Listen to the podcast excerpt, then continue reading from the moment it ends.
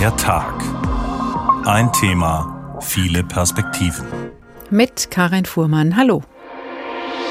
Komm heißer Herbst, komm wieder und mache Revolution. Die haben Panik. Die wissen nicht, wie es weitergeht. Die wissen nicht, wie der Winter wird. Ich meine, wir sind ja auch in einer Situation, die wir uns jetzt wirklich die letzten 50 Jahre so nicht vorstellen konnten. Ich verspreche dieser Bundesregierung einen heißen Herbst. Sie mögen sich warm anziehen. Im Oktober versammelten sich erst 70.000, dann über Hunderttausende Protestierende in Leipzig. Der französischen Regierung sitzt die Angst im Nacken. Menschen wollen schnell und wollen verbindlich wissen, wie hoch die Entlastung für Sie persönlich konkret ausfallen. Es könnte ein heißer Herbst werden, so wie früher schon einmal. Krieg, Energiekrise, Klimawandel, Pandemie. Die politische Lage ist wie gemacht für Proteste von allen Seiten und viele Menschen sind bereit, in einer Notlage auf die Straße zu gehen. Sozialverbände und Gewerkschaften rufen zu Protesten auf, aber auch die extreme Rechte weiß, die Stimmung für sich zu nutzen, warnt der Verfassungsschutz und bereitet sich auf einen Wutwinter vor, der die Demokratie auf eine Belastungsprobe stellen könnte. Rechte und linke linke Gruppierungen haben plötzlich ein gemeinsames Thema. Stehen wir vor einem heißen Herbst? Wie muss die Politik auf diese Stimmung im Land reagieren? Und wie können wir alle es schaffen, als Gesellschaft einen gemeinsamen Weg durch die Krise zu finden? Heißer Herbst im kalten Winter. Wo bleibt der Zusammenhalt? Haben wir heute getitelt in der Tag. Und wir wollen wissen, wie kann es gelingen, dass der gesellschaftliche Zusammenhalt durch die Krisen nicht verloren geht. Denn wenn wir doch gemeinsam in diese Krisen hineingeraten sind, könnte es ja Sinn machen, auch den gemeinsamen Weg hinaus zu suchen. Das meint jedenfalls der Physiker und Wissenschaftsjournalist Ulrich Schnabel. Er plädiert für mehr Gemeinsinn und legt seinen Wegweiser in seinem Buch zusammen da. Mit ihm und anderen spreche ich an dieser, in dieser nächsten Stunde. Schauen wir uns erst einmal die Ausgangslage an. Wie stark könnten denn die Risse in unserer Gesellschaft und die Proteste werden? Und wen treffen schon jetzt Inflation und Preissteigerungen so, dass es existenziell wird? Ursula Mayer hat mit Menschen gesprochen, die mit großer Sorge in den Winter blicken. 88 Euro muss Marie Hubka mittlerweile jeden Monat für Strom und Gas zahlen. 15 Euro mehr als noch vor zwei Monaten. Das ist schon ordentlich, sagt die alleinerziehende Mutter. Sie lebt zusammen mit ihrem acht Jahre alten Sohn in einer Wohnung in Frankfurt. Aufgrund eines Motorradunfalls kann sie nicht mehr arbeiten und bekommt eine Unfallrente, 700 Euro im Monat. Damit kommt die 28-jährige Frau zwar über die Runden, aber es ist ja nicht nur, dass die Gaspreise steigen, sondern auch die Lebensmittelpreise. Und dann macht man sich schon Sorgen, wo das endet. Ich meine, der Winter hat noch nicht mal richtig begonnen und es ist noch ein bisschen bis April, bis die Heizsaison aufhört. Mittlerweile hat die alleinerziehende Mutter Existenzängste und sie ist mit ihren Problemen längst nicht allein. Auch andere Alleinerziehende, Rentner, Studenten, Kurzarbeiter, Minijobber, Selbstständige und Familien sind besorgt. Sie rennen deshalb den Sozial- und Schuldnerberatern in Hessen die Türen ein. Die Caritas Limburg hat viel mehr Anfragen, als sie Termine vergeben kann. Unter Druck geraten zunehmend auch Menschen, die lange gut durchs Leben gekommen sind, berichtet Jessica Magnus, die bei der Caritas für Sozialfragen zuständig ist. Also wenn man jetzt zum Beispiel vielleicht auch die Familie nimmt, die ein Haus gekauft hat oder gebaut hat oder wie auch immer, da ist das sehr knapp kalkuliert. Und wenn der Gaspreis sich plötzlich verdreifacht oder verfünffacht, dann ist das natürlich was, dass dieses ganze Zahlungskonstrukt dann trotzdem auch in eine Schieflage bringt. Vor allem beim Gas gebe es derzeit Preiserhöhungen auf breiter Front und entsprechend seien auch höhere Abschläge zu zahlen. Teils gebe es horrende Nachzahlungen. Das mache den meisten Ratsuchenden zu schaffen. Sie hätten schlicht Angst, im Winter im Kalten zu sitzen, sagt Magnus. Die haben Panik. Die wissen nicht, wie es weitergeht. Die wissen nicht, wie der Winter wird. Ich meine, wir sind ja auch in einer Situation, die wir uns jetzt wirklich die letzten 50 Jahre so nicht vorstellen konnten. Immerhin Immerhin einen Tipp haben die Berater der Caritas, steigen die Belastungen durch die Energiekrise stark an, gibt es für die Ratsuchenden eventuell die Möglichkeit, Sozialleistungen wie Hartz IV oder Grundsicherung zu beantragen. Dann übernehme das Amt die Heizkosten. Gegebenenfalls kann auch in dem Monat, in dem eine Nachzahlung fällig ist, ein Antrag gestellt werden. Das Nachsehen haben dagegen Geringverdiener und ältere Menschen ohne Anspruch auf Sozialleistungen. So wie dieser Frankfurter Rentner. Er will anonym bleiben und lebt mit seiner Frau zusammen zusammen in einer Wohnung. Der Vermieter hat mehrmals die Vorauszahlungen für die Heizung erhöht und so muss ihm das Paar mittlerweile monatlich 1100 Euro überweisen. Bei einer Rente von 1800 Euro ist die Schmerzgrenze allmählich erreicht. Das macht mir schon ein bisschen Stress klar, kann ich sehr schlecht schlafen. Solche Sorgen sind weit verbreitet und die Entlastungspakete der Bundesregierung lindern sie nur wenig, sagt Jessica Magnus von der Caritas Limburg. Egal ob Einmalzahlungen, Tankrabatt oder 9-Euro-Ticket, solche Maßnahmen seien zwar gut, aber nicht immer durchdacht, etwa die Energiepreispauschale. Das wird auf dem Konto landen, aber es kann natürlich passieren, dass es auf dem Konto gepfändet wird. Für hochverschuldete Menschen ein Riesenproblem. Und auch insgesamt spitzt sich die Lage allmählich zu, sagt Magnus. Ich denke, dass wir in eine soziale Katastrophe reinsteuern. Mich graust das total. Ursula Mayer über Menschen, die schon jetzt besonders von Preissteigerungen betroffen sind. Dr. Simon Teune ist Soziologe an der FU Berlin und Vorstandsvorsitzender des Instituts für Protest- und Bewegungsforschung in Berlin. Guten Tag, Herr Teune. Hallo, Frau Fuhrmann. Wann wird denn aus so einer Betroffenheit Protest? Also es gibt keinen Automatismus. Wenn es einem wirtschaftlich schlecht geht oder wenn man sich benachteiligt fühlt, dann geht man nicht automatisch auf die Straße, damit es zu Protest kommt, muss erstmal Ungleichheit als Ungerechtigkeit wahrgenommen werden. Und der Protest muss auch als ein sinnvoller Ausweg angesehen werden. Und das ist bei sozialen Themen in Deutschland weit weniger der Fall als in anderen Ländern. In Deutschland ist Protest nach wie vor eher ein Ausdrucksmittel der Privilegierten. Wer geht da jetzt auf die Straße schon jetzt? Ähm, das lässt sich schwer von außen sagen, aber die äh, Demonstrationsbefragungen, die wir gemacht haben, zeigen eben, dass die Leute, die bei Protesten sind, eher besser gebildet sind, auch gar nicht unbedingt abgehängt sind, sondern die kommen eher aus dem Mittelstand, aus gebildeten Schichten und äh, eher nicht, das sind eher nicht die äh, Hartz-IV-Empfänger, die da auf der Straße mhm. sind. Das ist ja und das hat eine lange Geschichte in Deutschland. Ähm, das liegt auch daran, dass zum Beispiel die Proteste damals gegen Hartz IV nur wenig Erfolg hatten und da es eine große gesellschaftliche Übereinkunft gab, dass die nicht äh, ernst genommen werden oder dass darauf nicht reagiert wird. Mhm. Jetzt ist ja aber auch die Frage, an wen wendet sich so ein Protest? Wer ist verantwortlich für Krieg, steigende Preise und am besten Corona auch noch in einem? Das, es gibt ja keine eine einzige Antwort, schon gar nicht im eigenen Land. Ist denn das Ziel der Proteste überhaupt klar genug? Gegen wen oder was und für was? Also da muss man vielleicht noch sagen, dass Proteste nur dann entstehen, wenn es auch Organisationen und Netzwerke gibt, die sie organisieren. Und da gibt es große regionale Unterschiede. Also in Ostdeutschland dominiert da ganz klar die extreme Rechte mit ihren Deutungsmuster. Dort gibt es auch eine andere Betroffenheit, weil es im Osten weniger Vermögen und niedrigere Löhne gibt. Und deswegen haben wir auch in Ostdeutschland eine viel stärkere Zuspitzung der Debatte und im Moment ja auch eine viel stärkere Protestaktivität bis in die Kleinstädte hinein. Und äh, wenn die Frage ist, äh, was sind sozusagen die Deutungsangebote, da würde ich sagen, es gibt zwei Arten von Protesten und auch äh, sozusagen zwei unterschiedliche Deutungsangebote. Das eine heißt Umsturz, das andere Umverteilung.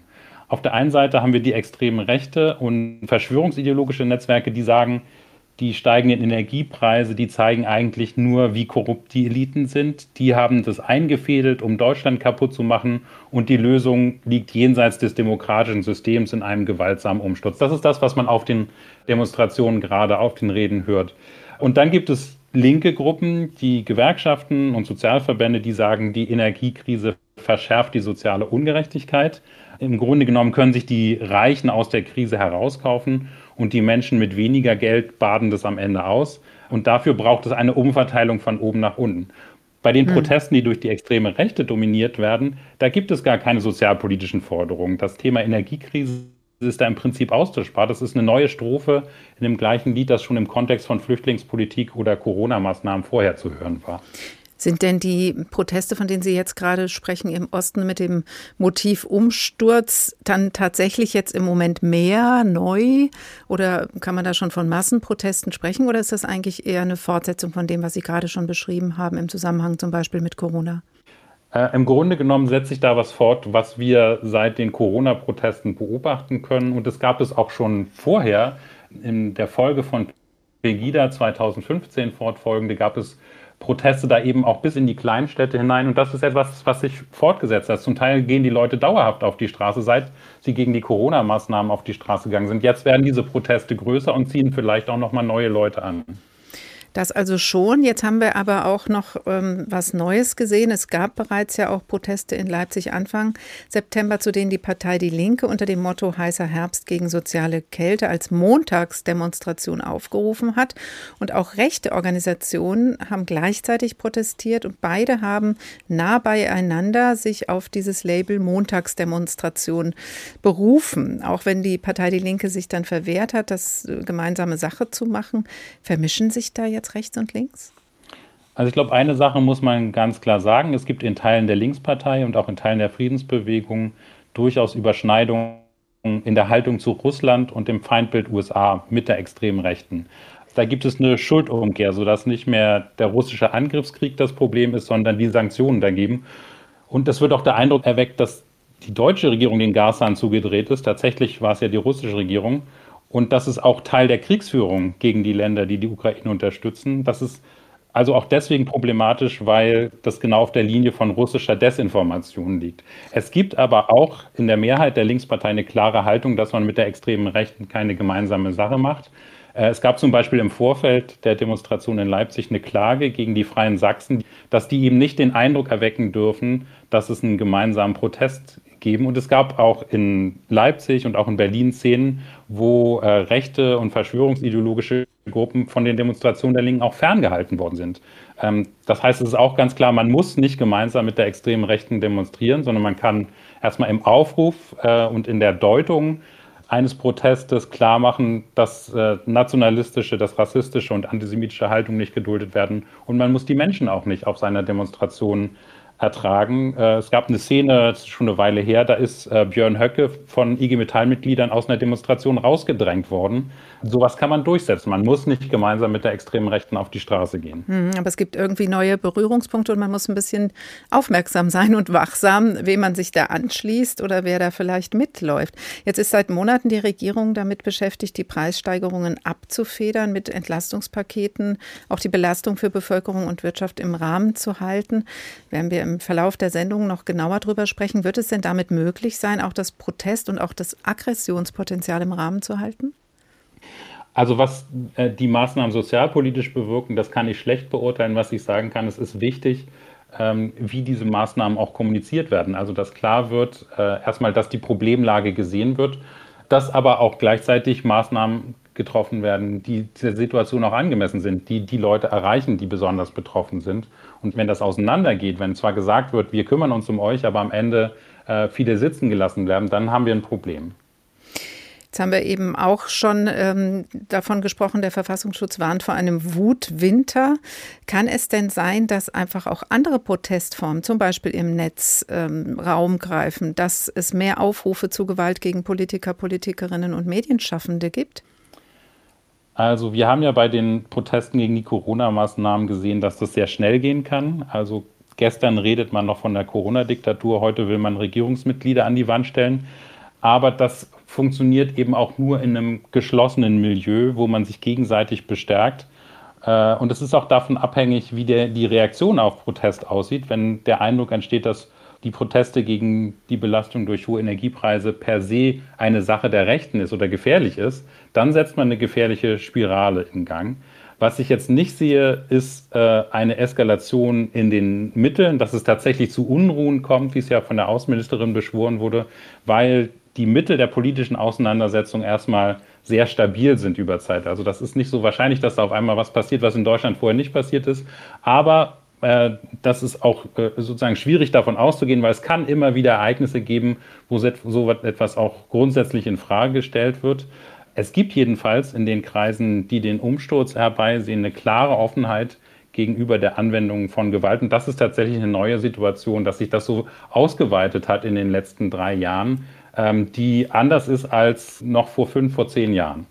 Wenn man das verhindern will, dann muss man ja irgendwie zusammenhalten, zusammen dagegen vorgehen. Deswegen ist die Frage, die uns heute in der Sendung beschäftigt, auch die, wie kann es gelingen, gemeinsam durch diese Krise zu kommen und zu verhindern, dass die gesellschaftliche Spaltung noch stärker, noch spürbarer wird und auch eine Gewaltspirale in Gang gesetzt wird? Ihre Antwort. Ja, das ist eine Antwort, die ich nicht als Protestforscher geben kann, sondern höchstens als politisch denkender Mensch. Und da denke ich, dass wir erstmal die Energiekrise mit der Klimakrise zusammendenken müssen, weil eben die Abhängigkeit von fossiler Energie uns in diese Situation gebracht hat. Das ist äh, eine Abhängigkeit, die vor allem den Reichsten in der Gesellschaft genutzt hat. Die waren auch und sind nach wie vor die größten Verursacher des Problems der Klimakrise. Und ähm, jetzt sehen wir gerade, dass die Menschen, die es sich nicht leisten können, darunter leiden müssen. Deswegen denke ich, wir müssen über Lösungen nachdenken, bei denen eben die Profiteure dieses fossilen Systems, die Verursacher der Klimakrise ganz massiv zur Kasse gebeten werden. Ähm, wie das genau aussieht, kann ich Ihnen nicht sagen. Auch das äh, ist nicht meine Profession, aber ich denke, das ist die einzige mögliche Variante. Eine Richtung, in die man denken müsste, sagt Dr. Simon Teune, Vorstandsvorsitzender des Instituts für Protest- und Bewegungsforschung in Berlin. Besten Dank.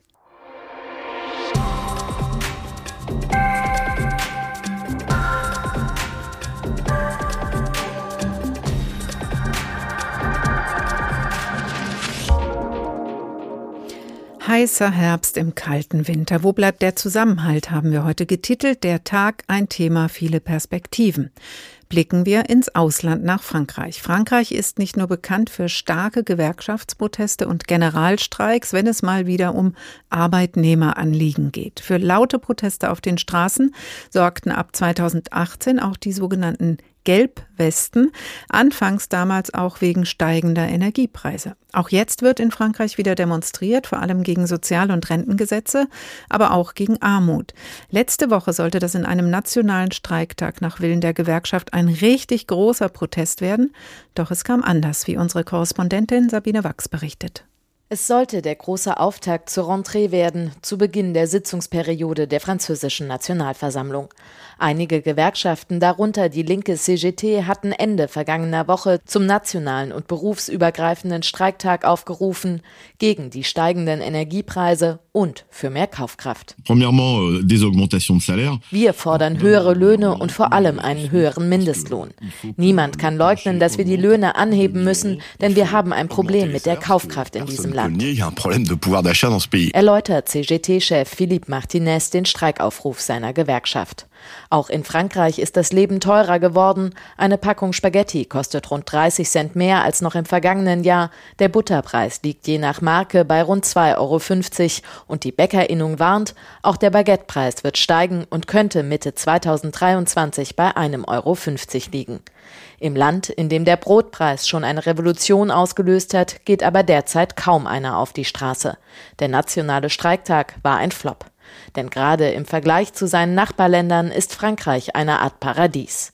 Belgier kaufen in französischen Supermärkten ein und Grenzfranzosen, die sonst gerne im benachbarten Saarland vollgetankt haben, freuen sich über die heimischen Spritpreise. Gut, sagen wir mal so, wenn man die von den Spritpreisen bei euch und bei uns immer diese Differenz fast 30 Cent. Ne? Da müsste ich ja dumm sein, wenn ich würde im großen Ganze bei Güdingen tanken gehen, wo es bei uns nicht, aber fast 30 Prozent billiger ist. Der Tankrabatt von mittlerweile 30 Cent wurde bis Mitte Dezember verlängert, während er in Deutschland zum September abgeschafft wurde.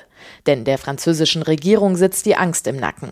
Im November 2018 nämlich entfachten sich die langanhaltenden und teils gewalttätigen Proteste der Gelbwesten an den damals steigenden Spritpreisen.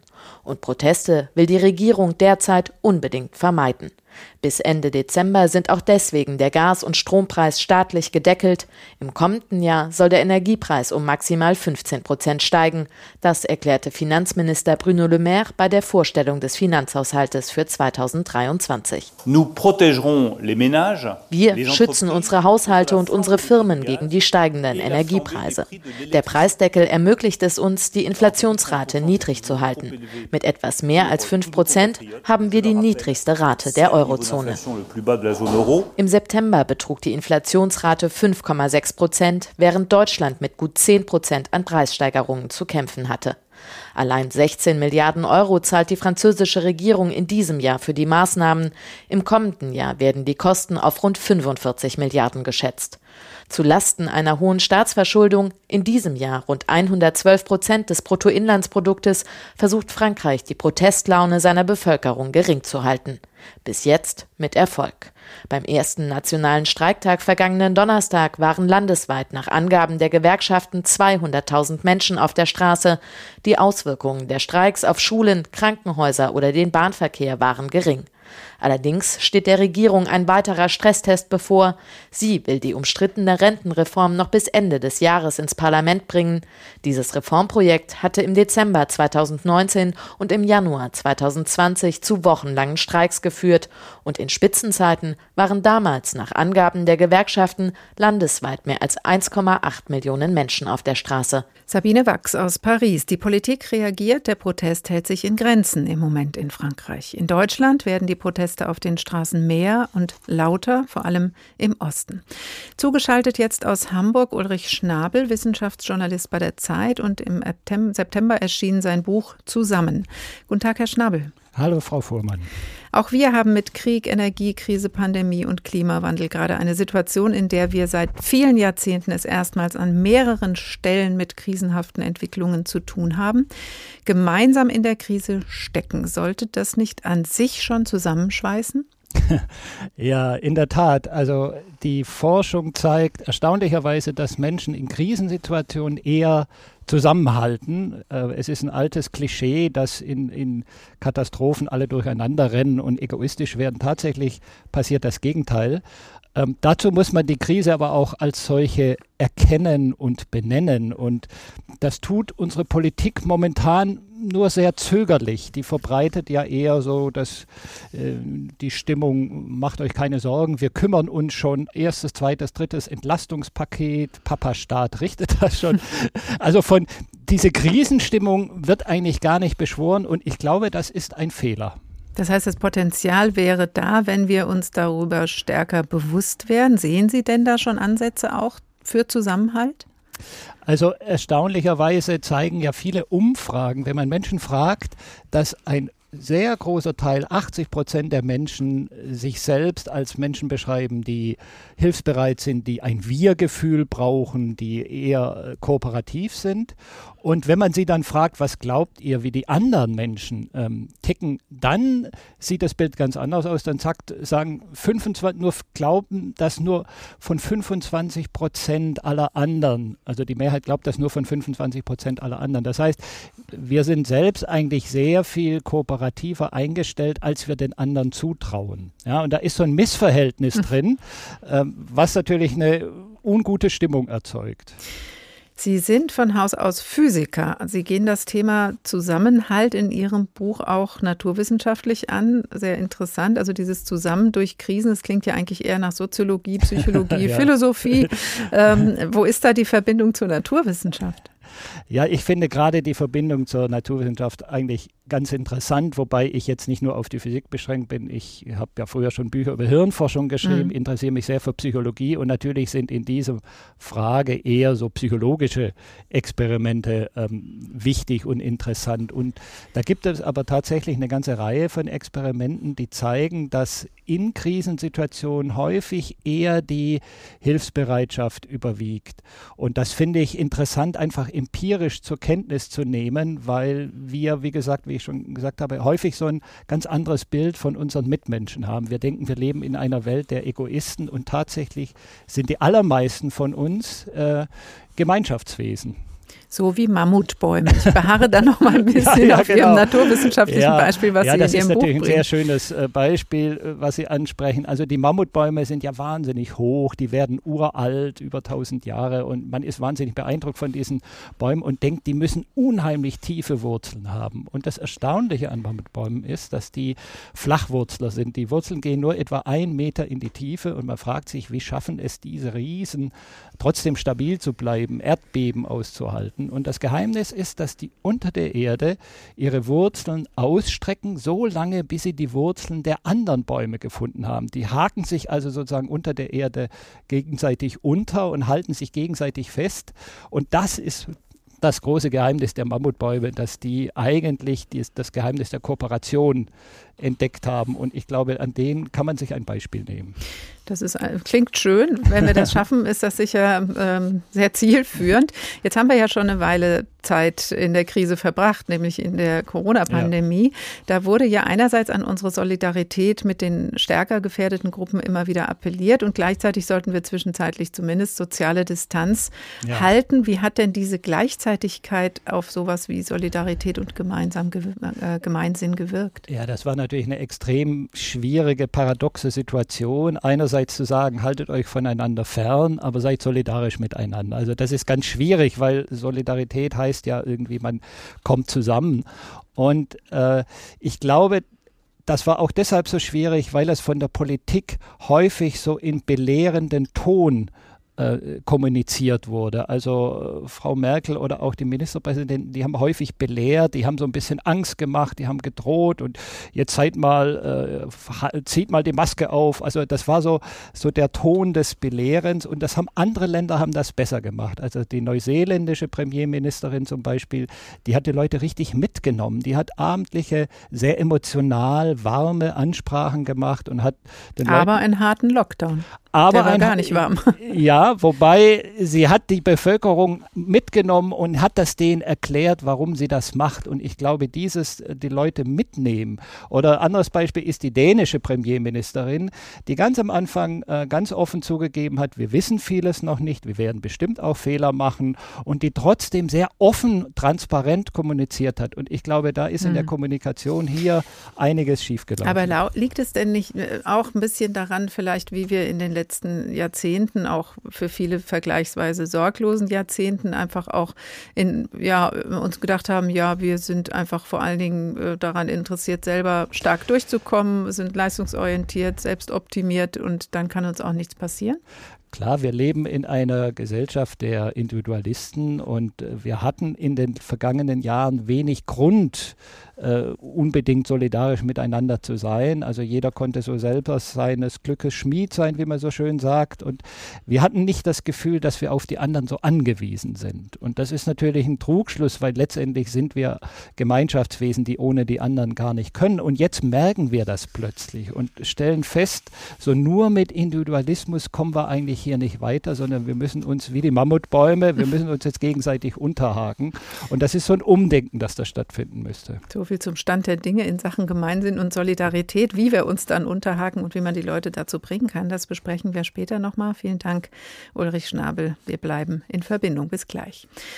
Wir leben in einer Zeit der Herausforderungen und nicht nur zufällig, eine Energiekrise ist ja in der kälteren Jahreszeit eben irgendwie blöder, fallen diese Herausforderungen in den Herbst. Tatsächlich fielen in der deutschen Geschichte aber immer wieder politisch unruhige Zeiten in den Herbst. Marius Galler über den Herbst und seine historische Protestdimension in Deutschland.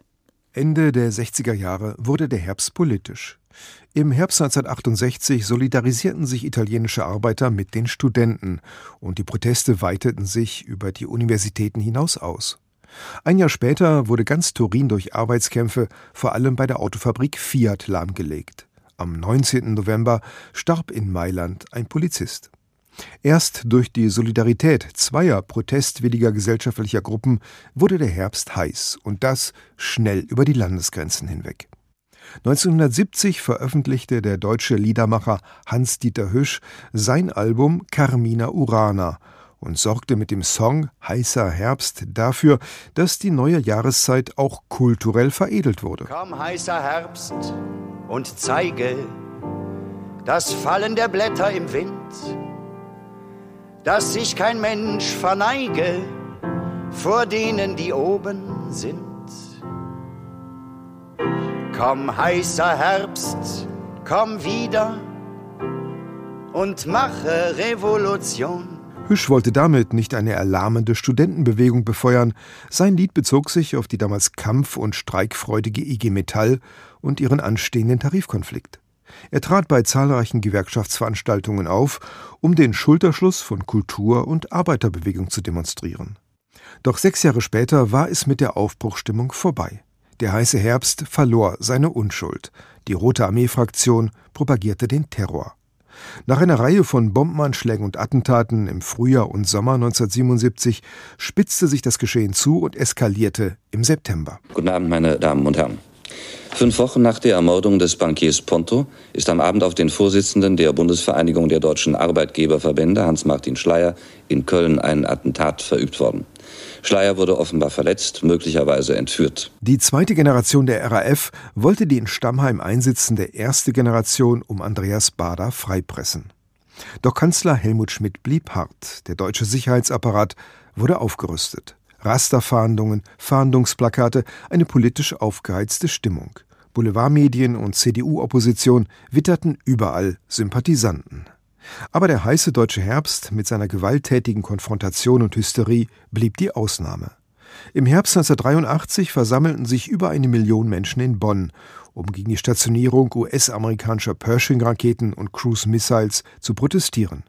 Der spätere Innenminister Otto Schily griff zu markigen Worten und befand, die Raketenstationierung ist ein Akt der Unterwerfung unter die zunehmend aggressivere Militärstrategie der gegenwärtigen US-Regierung, eine Kapitulation der Vernunft, ein Fiasko für den Frieden in Europa.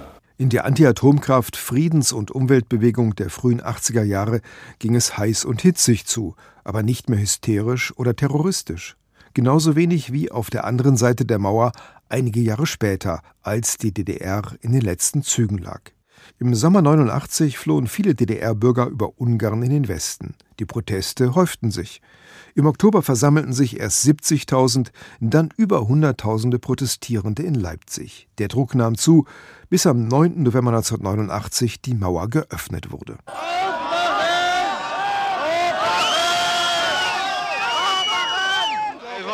Sowas, sowas, Wahnsinn. sowas Schönes äh, kann man nicht beschreiben. Ich habe einen Bruder hier drin. Ich werde ihn sofort besuchen. Ich kenne mich hier überhaupt ja. Als Berliner muss man das mal miterlebt haben. Der Tag der Freiheit. Mauerfall und Wiedervereinigung waren ein historisches Großereignis. Aber der heiße Herbst blieb auch im sozialen Alltagskampf lebendig. Studierende, die gegen eine verfehlte Bildungspolitik demonstrieren. Umweltfreunde, die endlich eine wirksame Klimapolitik fordern. Immer wieder rufen sie, mit sommerlicher Energie betankt, zu neuen Taten auf, wie Claudia Roth 2010, als die Merkel-Regierung eine Verlängerung der AKW-Laufzeiten beschloss. Ich verspreche dieser Bundesregierung einen heißen Herbst. Sie mögen sich warm anziehen. Man kann nicht an den Menschen vorbei, man kann nicht an den besseren Argumenten vorbei, man kann nicht auf dem Rücken der Sicherheit der Menschen in diesem Land Politik machen. Uneingelöst in der Geschichte des heißen Herbstes blieb die frühe Forderung des Liedermachers Hüsch, diese politische Jahreszeit möge auch eine segensreiche Wirkung auf die Literatur haben. Aber vielleicht stirbt auch hier die Hoffnung zuletzt. Verändere unsere Reime, denn Kunst tut nicht mehr Not. Grad wie die großen Bäume, mach unsere Träume rot. Immer mal wieder geht es im Herbst in Deutschland unruhig zu, mal gewaltsam, mal friedlich und gemeinsam, oft bedeutsam, wie Marius Galler zusammengefasst hat. Sprechen wir darüber, wie wir gemeinschaftlich und nicht gegeneinander durch diese Zeit kommen. Ulrich Schnabel ist immer noch bei uns aus Hamburg zugeschaltet, Wissenschaftsjournalist bei der Zeit und er hat uns eben schon geschildert, warum wir von diesem aktuellen Krisenklumpen als Gemeinschaft betroffen sind und in Sachen Gemeinsinn noch ein bisschen Luft nach oben ist. Die Bereitschaft aber ist nachweisbar da. Das ist beruhigend, Herr Schnabel, was Sie da berichtet haben. Aber wenn Sie von Gemeinsinn sprechen in Ihrem Buch mit dem Titel Zusammen, was meinen Sie genau damit? Ja, das ist eine äh, wichtige Frage, weil die meisten Menschen verstehen unter gemeinsam oder Gemeinsinn so ein, so ein kollektives einer Meinung sein. Äh, und das ist natürlich gerade nicht gemeint. Also es ist kein äh, sozialistisches Kollektivdenken wie etwa in Russland oder in China, wo abweichende Meinungen überhaupt nicht toleriert werden, sondern der Gemeinsinn, den ich meine, ist eigentlich dieses Bewusstsein, dass wir alle zusammenhängen und gerade auch unterschiedliche Positionen brauchen, um gemeinsam vorwärts zu kommen. Also die Abweichung gehört dazu. Es kommt nur darauf an, wie man damit umgeht.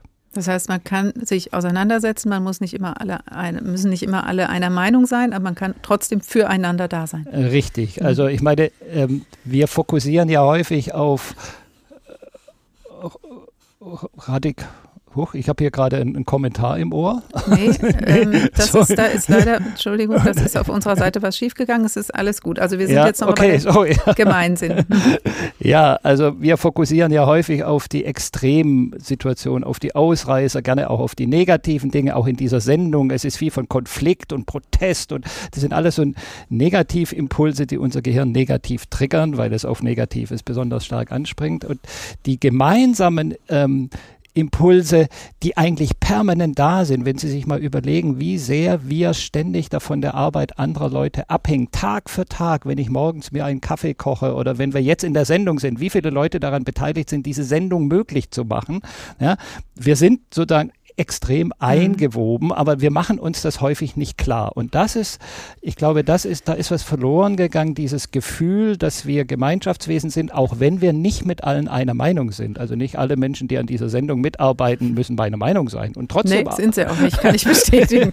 aber ich muss aber ein bisschen Wasser in den Wein ähm, schütten, weil das ist wunderschön, was Sie erzählen. Und es klingt auch wirklich richtig gut. Aber ich habe so ein kleines Beispiel aus meinem persönlichen Alltag heute Morgen auf einem Weg ähm, wo einfach man sich als Fußgänger, Hundebesitzer, Fahrradfahrer und Fahrradfahrerinnen einfach miteinander organisieren muss. Und ähm, sechs Leute treffen aufeinander, zwei Fahrradfahrer in die eine Richtung, zwei Fahrradfahrerinnen in die andere Richtung, zwei Hundebesitzer unterwegs, treten zur Seite, vier Fahrradfahrer bremsen ab und dann kommt aber noch ein weiterer und der prescht voll Karacho ohne Abstand mitten durch diese an sich würde ich mal ja. sagen, gemeinsinnige Gruppe. Ja. Ähm, wie kriegt man die denn auf ihre Seite?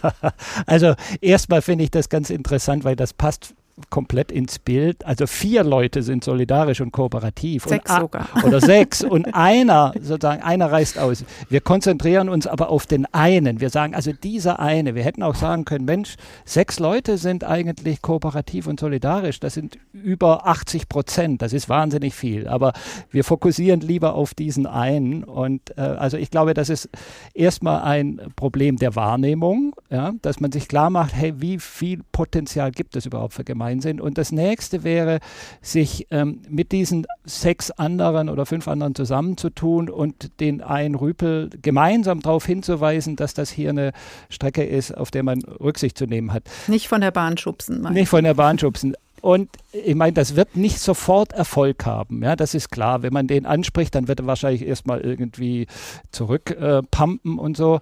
Aber vielleicht beim nächsten Mal erinnert er sich dran. Das heißt, man muss da auch ein bisschen Geduld haben und den langen Atem und äh, darauf setzen, dass äh, Menschen auch änderungsfähig sind. Sie haben aber vorhin gesagt, Herr Schnabel, eigentlich ist es in uns drin und sehr, sehr viele wollen das auch. Ist es denn, was man jetzt, äh, etwas, was man im Alltag, in der Kita, in der Schule ähm, auch fördern kann, fördern muss? Haben wir das ein bisschen verlernt? Ja, würde ich schon sagen. Ich glaube, also gerade das Schulsystem setzt ja stark auf Wettbewerb, auf Konkurrenz, wer hat die beste Note und so weiter. Also äh, Gemeinsinn und Solidarität ist da eher nicht so gefragt oder wird nicht so stark gefördert. Vielleicht in der Grundschule noch ein bisschen, aber je höher man dann kommt, umso weniger eigentlich. Und ich glaube, das ist schon ein Punkt, den man mehr in den Blick nehmen muss, dass wir eben, wie die Mammutbäume schon äh, erzählt, dass wir nur gemeinsam stark sind, dass wir auch diese Krise jetzt nur gemeinsam bewältigen können.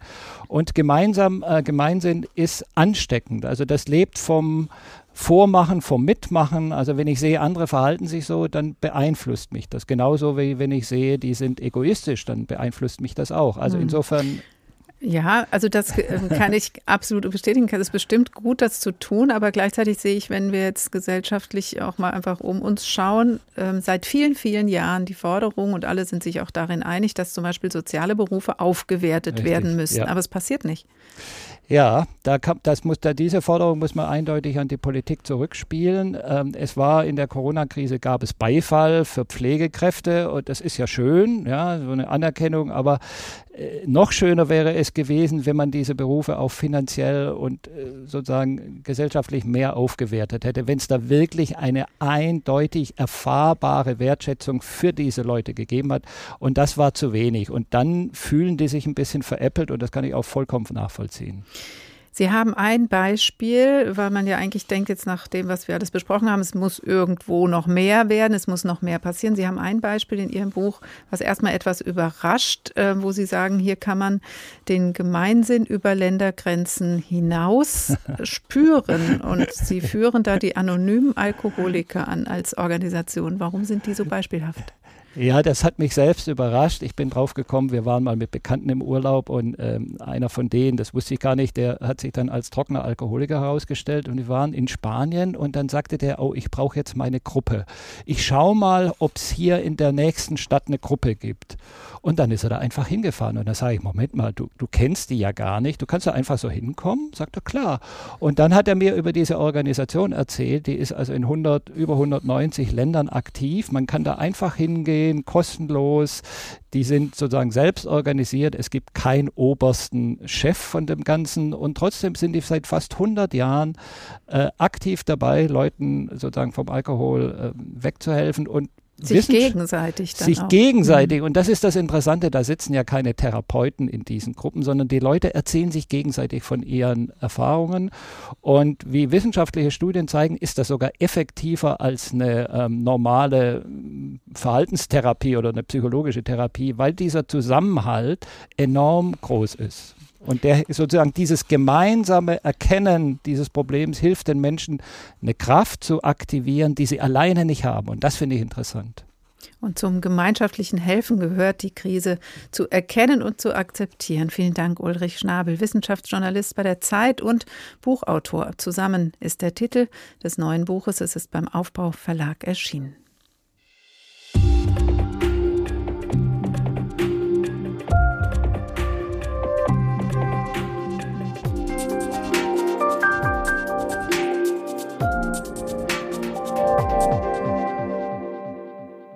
Der Tag ein Thema, viele Perspektiven. Es wird politisch gehandelt in den Krisen dieser Zeit. Alles andere wäre gelogen.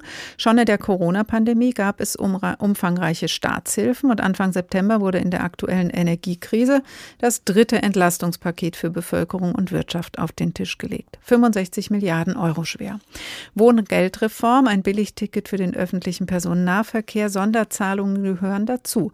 Zusätzlich wird ein Abwehrschirm aufgespannt Deutschland, um mit einer Gas- und Strompreisbremse Verbraucher und Unternehmen zu schützen.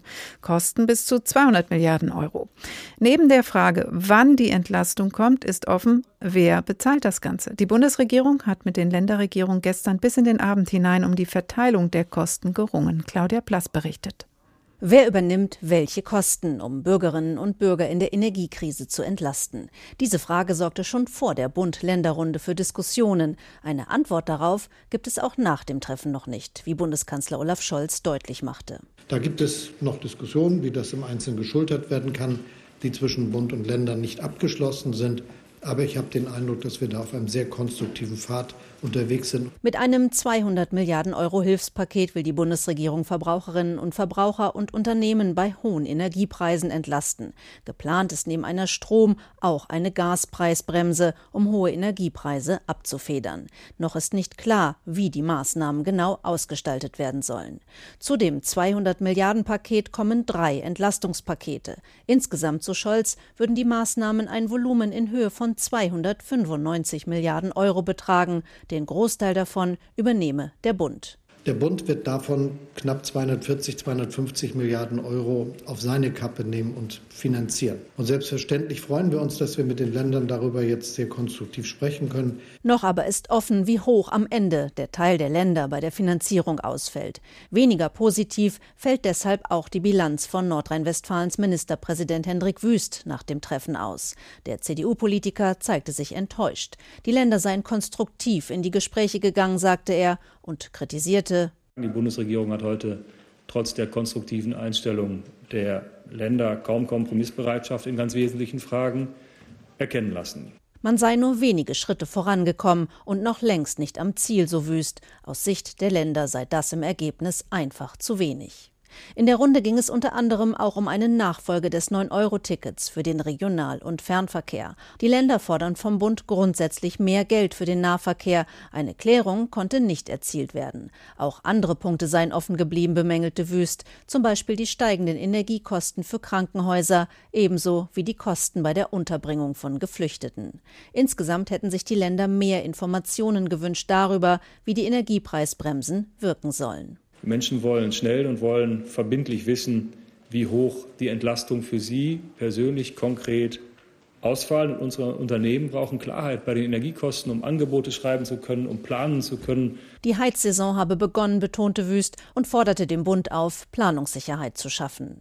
Niedersachsens Ministerpräsident Stefan Weil wies darauf hin, dass der Bund die Kosten für das Wohngeld übernehmen soll. Geplant ist eine deutliche Ausweitung des staatlichen Mietzuschusses. Auch wenn sich Bund und Länder noch nicht über die Verteilung der Kosten einigen konnten, der SPD-Politiker zeigte sich optimistisch nach dem Treffen. Alles in allem so Weil gute Gespräche, die sich heute noch nicht in die ganz konkreten Ergebnisse um, haben ummünzen lassen. In gut zwei Wochen werde es eine weitere Runde mit den Länderchefinnen und Länderchefs in Hannover geben. Weil betonte, die Bundesregierung werde dann einen, so wörtlich, qualifizierten Zwischenbericht geben. Das wird uns schon mal weiterhelfen, uns weiter an eine äh, schnelle Entscheidung dann heranzuarbeiten. Der Ministerpräsident hofft, dass sich Bund und Länder spätestens Anfang November über die Finanzierung von Entlastungen einigen. Allen sei bewusst, dass die Bürgerinnen und Bürger und viele Unternehmen schnell Klarheit haben wollten. Claudia Plass über die schwierigen Verhandlungen zwischen Bund und Ländern, über die Kostenverteilung bei den Krisenhilfen. Es geht um Entlastungspakete und um den Abwehrschirm mit vielen Fragezeichen. Heißer Herbst im kalten Winter. Wo bleibt der Zusammenhalt? Fragen wir heute. Albrecht von Lucke, Redakteur bei den Blättern für deutsche und internationale Politik. Guten Tag. Guten Abend, Frau Vormann.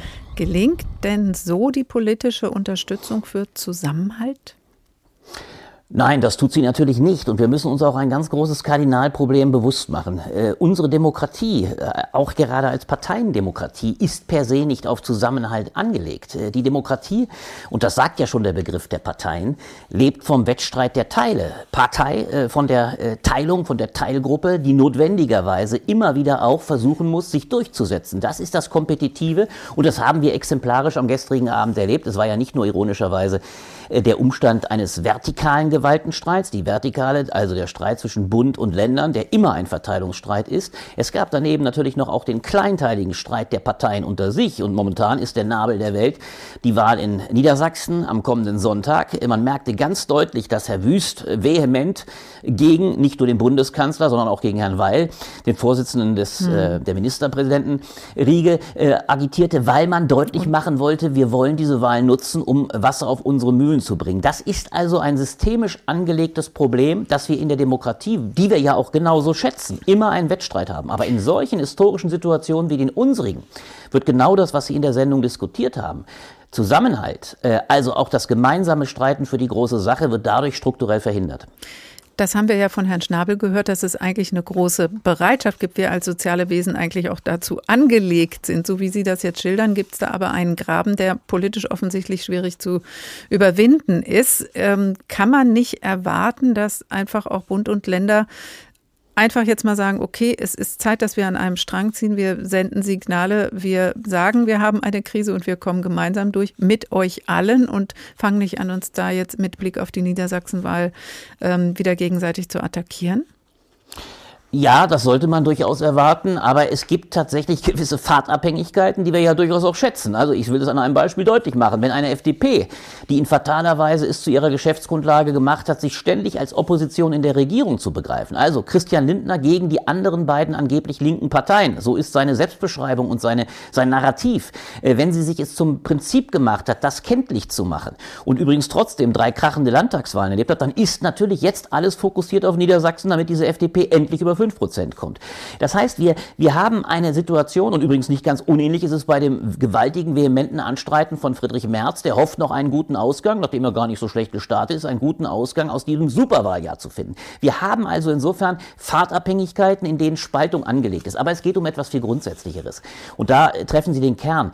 Man muss sich bewusst machen, dass natürlich in einer solchen historischen Situation auch eine Regierung die Ansprache, Herr Schnabel sprach davon, die Ansprache finden muss, was das Gemeinsame eigentlich ist. Und das große Problem, und da geht der Kardinalvorwurf durchaus auch an die Regierung, ist, dass sie beispielsweise nie deutlich gemacht hat, warum und übrigens nicht nur der Staat, wie wir es jetzt gerade wieder in dem unsäglichen Streit zwischen Ländern und äh, Bund immer nur als Anspruchsstaat oder als ein Staat, der Rechte verteilt, der Höhe, sondern als ein Staat in Erscheinung treten muss, der den Bürgern auch klar machen muss, wir müssen auch als Bürger in einer, ja, hart gesprochenen Schicksalsgemeinschaft mit dem großen Kennedy-Wort, denke nicht, was der Staat für dich, sondern was du auch für den Staat, nämlich für die freiheitliche Gesellschaft tun kannst. Wir müssen uns in einer solchen Situation, da es auch um die Verteidigung der Freiheit geht, wir müssen runter runterbrechen, den Krieg, den die Ukraine letztlich gegen die westliche Gesellschaft führt, zu den Notwendigkeiten, die wir daraus die auch ziehen Ukraine müssen. Also, führt ihn äh. Entschuldigung, natürlich Russland, Entschuldigung, das war klar, aber danke, dass Sie mich korrigieren. Den, Russland gegen die, na, die Ukraine führt ihn Mhm. durchaus, aber in verteidigender Hinsicht. ja. Aber ein Angriffskrieg Russlands gegen die Ukraine und das hat diese Regierung nie in dem Maße geleistet. Gucken Sie sich doch die Gesellschaft an. Wir laufen in einer Gesellschaft umher, die fast eine schizophrene Situation hat, weil, und das wurde auch zu Recht gesagt, Herr Schnabel sagte das, weil wir in einer Normalitätsfiktion gehalten werden. Es ist nie die Ansprache vonstatten gegangen, dass man deutlicher, ich erinnere, kleines Beispiel auch noch, wenn Sie an den deutschen Herbst ja so wunderbar mit Ihren Beispielen erinnert haben, denken Sie an die Ansprache von Helmut Schmidt in diesem Jahr, Deutscher Herbst 1977.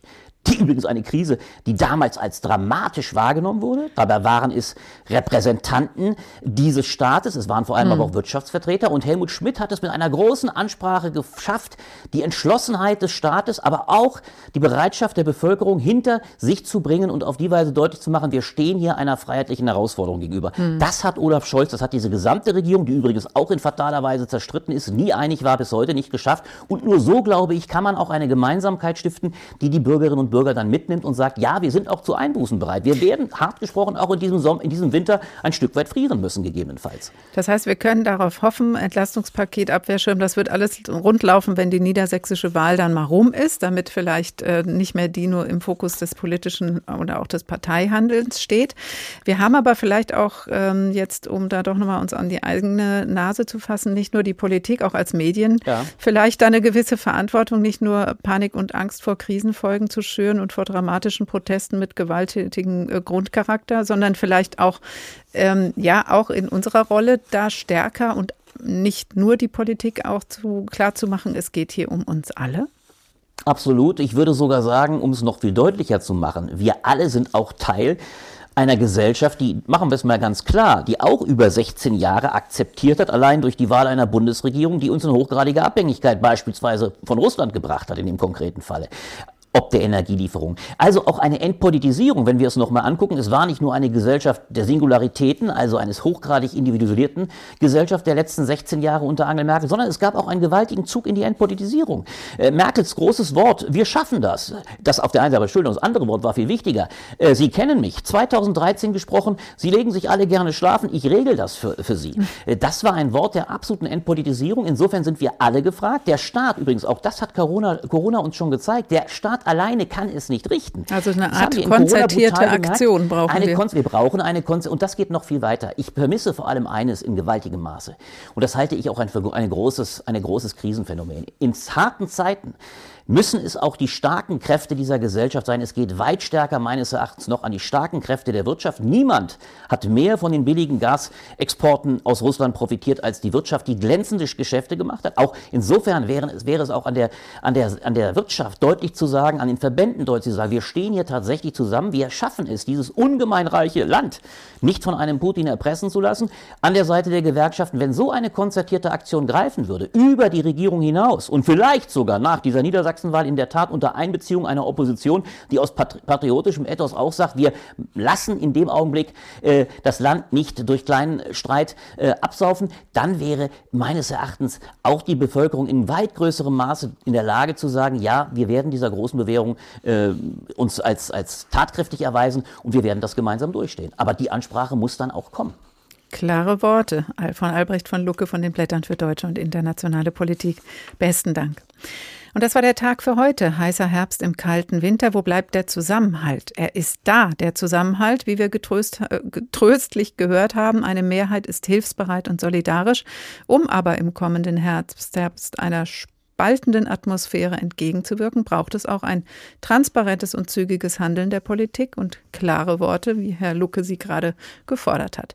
Sie finden auch diese Ausgabe von Der Tag in der ARD Audiothek oder auch auf anderen Podcast-Plattformen oder auf den Seiten des Hessischen Rundfunks hr2.de oder hrinforadio.de. Der Tag, ein Thema, viele Perspektiven.